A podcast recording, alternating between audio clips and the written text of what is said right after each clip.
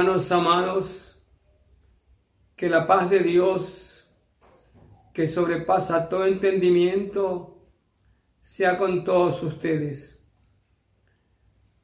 Abran su Biblia, por favor, en el Evangelio según San Marcos, capítulo 4, versículos 3 al 10. Marcos 4, 3 al 10. Y voy a leerle en la versión la palabra de Dios para todos, porque como ustedes saben es más comprensible, más sencilla de entender. Leemos entonces la palabra del Señor. Y al sembrar aconteció que una parte cayó junto al camino y vinieron las aves y la comieron. Otra parte cayó en pedregales, donde no había mucha tierra, y brotó pronto porque no tenía mucha tierra, y salido el sol se quemó, y porque no tenía raíz se secó. Otra parte, dice el Señor, cayó entre espinos. Los espinos crecieron y la ahogaron y no dio fruto.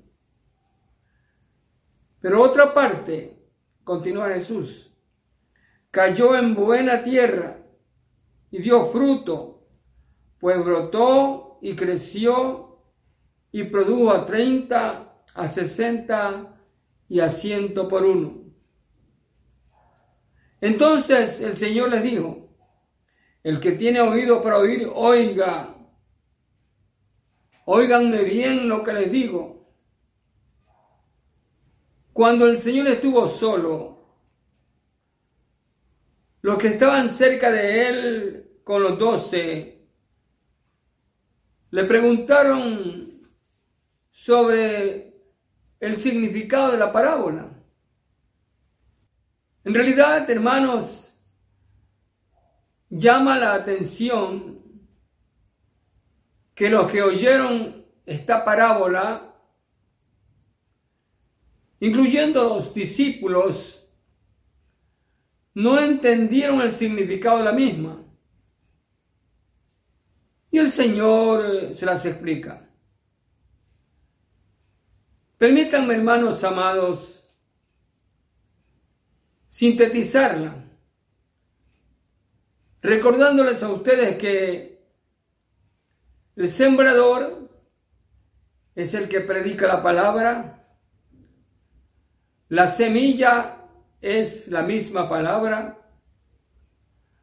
las clases o tipos de terreno son las personas o vidas donde se siembra la semilla o la palabra. Es la explicación que hace el Señor Jesús. Llama la atención el versículo 17 de Marcos 4. Marcos 4, 17. El Señor dice, pero no tienen raíz en sí, sino que son de corta duración. Porque cuando viene la tribulación o la persecución, por causa de la palabra, luego tropiezan. Hermanos, el Señor dice que aquellos que no tienen raíces firmes son temporales y que caerán cuando venga la aflicción. ¿Cómo sabemos? Las raíces son los órganos del árbol metidos en la tierra cuya función básica es absorber el alimento de la tierra, sostener y estabilizar el árbol. En suma, las raíces proveen de vida al árbol. Ahora, El Señor nos exhorta que tengamos fuertes raíces espirituales como fundamento de nuestra vida como cristianos. Y de ese modo estar firmes en la fe en los momentos difíciles. Otra vez quiero leer la versión La Palabra de Dios para Todos en el Evangelio según San Mateo capítulo 7, 24 al 27. Mateo 7, 24 al 27. Dice el Señor, por lo tanto, quien oiga mis enseñanzas y las ponga en práctica, será como el hombre prudente que construyó su casa sobre la roca. Llovió fuerte, los ríos crecieron, los vientos soplaron y golpearon contra aquella casa. Sin embargo, la casa no se cayó porque estaba construida sobre la roca. Y el Señor continúa diciendo, pero el que oiga mis palabras y no las ponga en práctica, será como el insensato que construyó su casa sobre la arena. Llovió fuerte, los ríos crecieron, los vientos soplaron y golpearon contra aquella casa. La casa se derrumbó y todo fue un desastre. Hasta aquí esta parábola del Señor. Hermanos, el fundamento de una casa, tal como las raíces de un árbol, tienen que ser fuertes para soportar el día de la prueba. Con estos dos ejemplos, la raíz de un árbol y el fundamento de una casa, hermanos, el Señor quiere que entendamos la enorme importancia de tener un fundamento firme en nuestras vidas como resultado de dos actitudes, oír y obedecer la palabra. Oír y obedecer la palabra. Hermanos amados, sabemos que estos son tiempos muy difíciles. Entonces, nos toca a nosotros como hijos de Dios prepararnos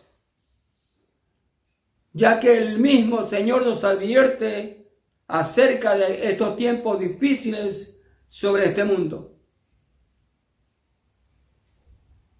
Y para permanecer firmes en estos tiempos, necesitamos tener raíces espirituales firmes como fundamento de nuestra vida. ¿Qué es permanecer firmes?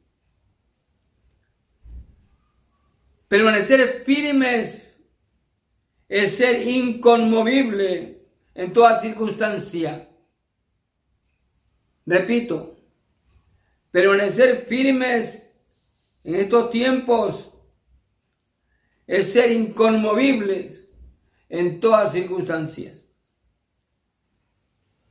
Nuestro Señor Jesucristo permaneció inconmovible en las circunstancias más adversas por las que le tocó atravesar. Cuando fue acusado, permaneció inconmovible. Cuando fue golpeado, cuando fue confrontado por las autoridades seculares y religiosas, el Señor permaneció inconmovible. Se mantuvo inconmovible porque el Señor tenía un fundamento seguro basado en hacer la voluntad de su Padre. Estar firmes no es permanecer pasivo u obstinado. Estar firme es confiar y descansar en Dios. Y hermanos, la única forma de lograrlo es tener raíces espirituales profundas en nuestra vida. Así que, amados, lo primero que tenemos que hacer para permanecer firmes es la convicción personal de que cada uno de manera individual somos responsables de desarrollar nuestras propias raíces. Cada uno es algo personal, individual. Así que, al margen de lo que las personas que nos aman hagan para ayudarnos, sostenernos, alentarnos o apoyarnos, usted, yo, soy el único responsable delante de Dios de desarrollar raíces espirituales firmes, fuertes dentro de mí. Hermanos, insisto, esto de desarrollar raíces espirituales es personal, es solo entre usted y Dios, porque nadie, nadie puede hacerlo por usted. Nadie. Insisto, es una responsabilidad personal. Porque sus raíces, bueno, son como la de las plantas. Están ocultas. Porque sus raíces es la parte de nuestra vida, de su vida, que nadie más que Dios y usted conoce.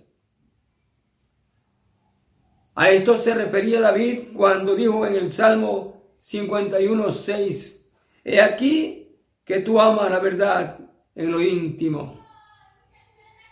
Así que hermano, hermana, usted y yo, cada uno tenemos nuestra parte que solo Dios conoce.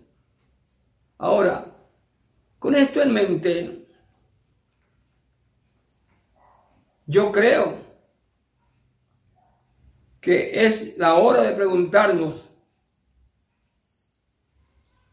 qué tipo de raíces se están desarrollando en mi corazón, en su corazón. Tal vez el no haber perdonado. Tal vez algún resentimiento, alguna amargura.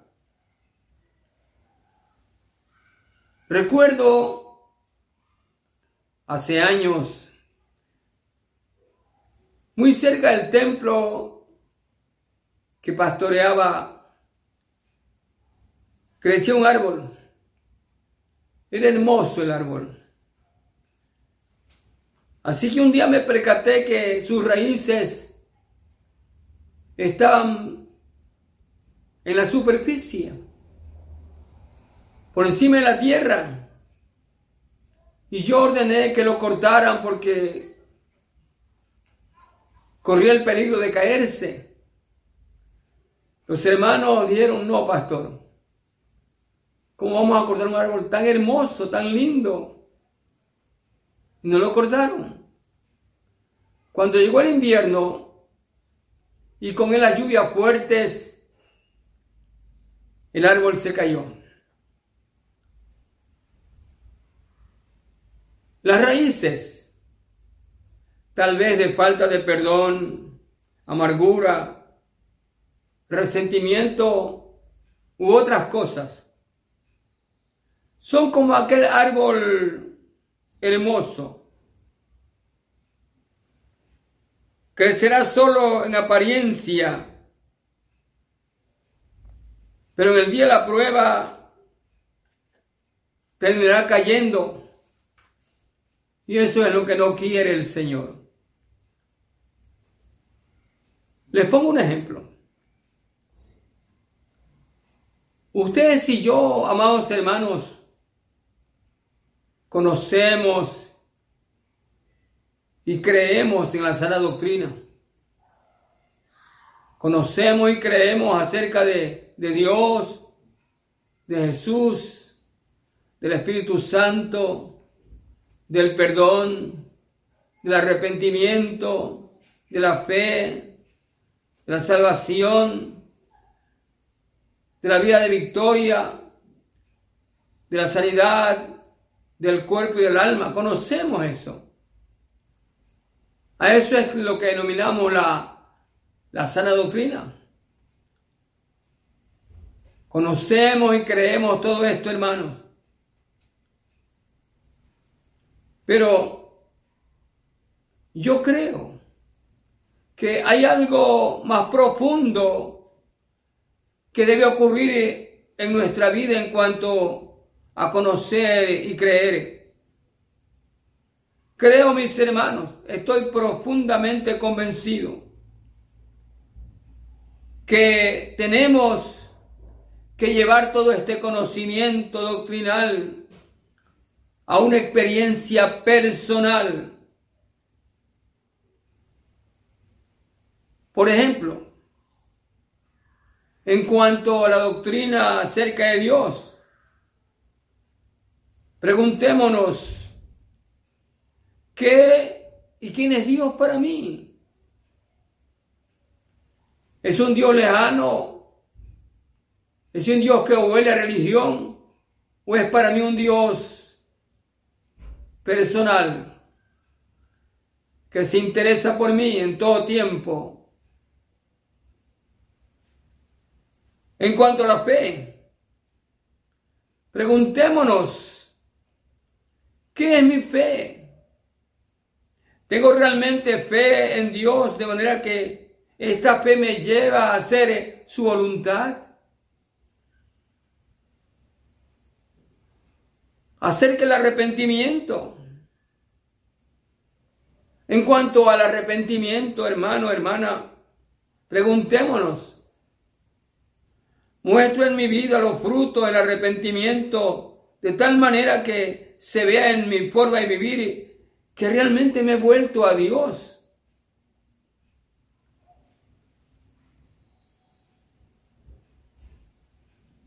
En cuanto a la salvación, Preguntémonos, ¿qué es la salvación para mí? ¿De qué yo creo que el Señor me ha salvado? Esa salvación me produce paz, gozo y esperanza de vida. Y bueno, hermano, así seguiría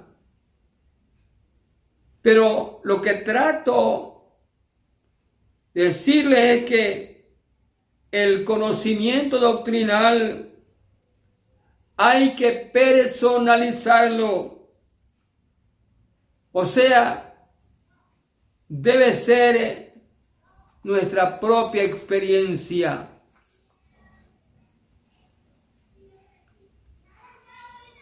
Nuestra convicción de fe debe ser Oh Dios, creo en ti porque eres mi Padre.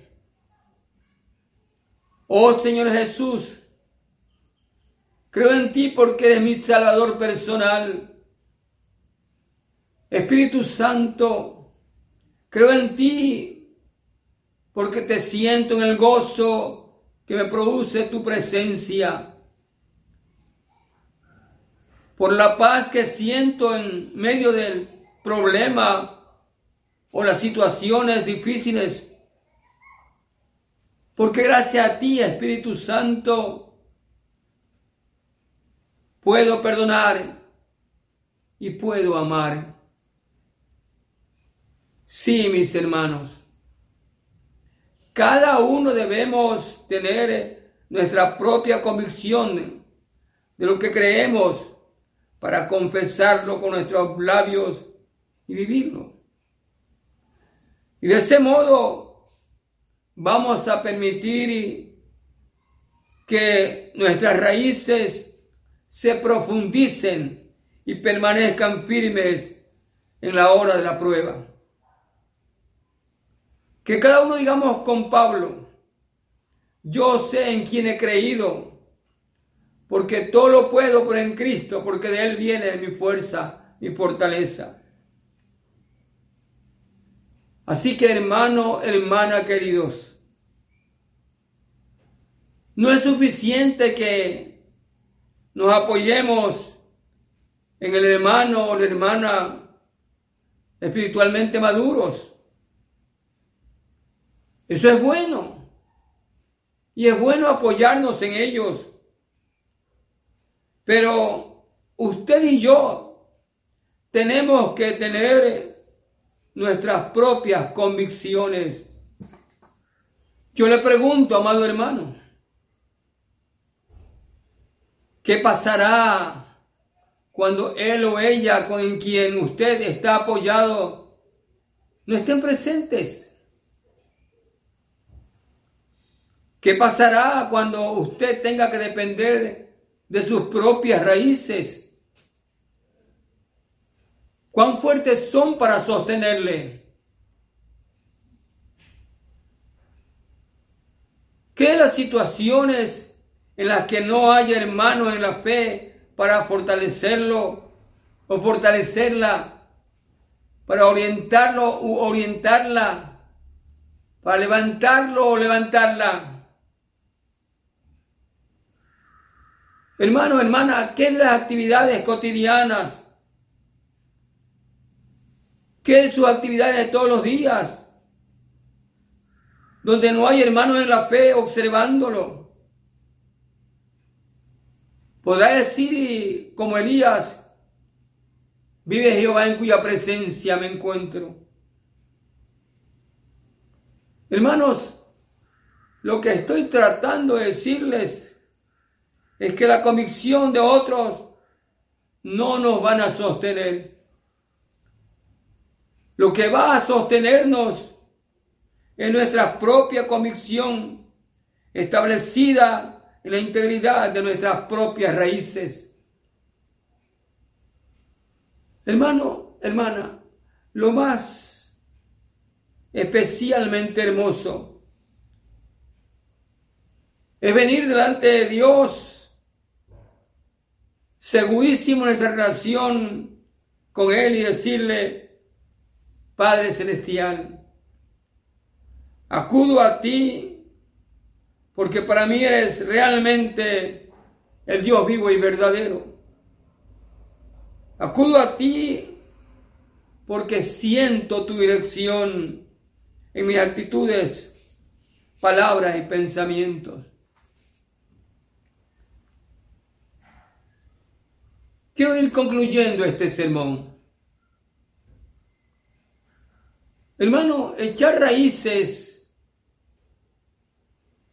permanecer firmes no es, no es nada fácil.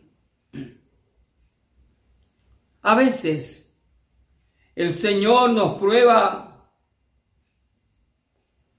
para determinar nuestra perseverancia. Y tal como el podador que usa sus tijeras para podar una planta, el Señor a veces usa las tijeras de las pruebas para podarnos. Y es aquí, hermanos amados, es aquí precisamente en la poda del Señor que el cristiano que ha echado raíces toma una actitud para muchos es sin comprensible e inexplicable. Da gracias a Dios y aprecia el privilegio de ser podado por el Señor. ¿Saben por qué? Porque ese cristiano que echado raíces sabe perfectamente que la poda de las pruebas le sirven para crecer fuerte y echar raíces más profundas. Volvamos al Evangelio según San Mateo, capítulo 7, versículos 24 y 25. Mateo 7, 24 y 25. Escuchemos al Señor decir lo siguiente. Cualquiera que me oye estas palabras y las hace, le compararé a un hombre prudente que edificó su casa sobre la roca Descendió la lluvia, vinieron ríos y soplaron vientos y golpearon contra aquella casa. Y no cayó, porque la casa estaba fundada sobre la roca. Hermanos, la casa no se cayó porque el hombre fue sabio.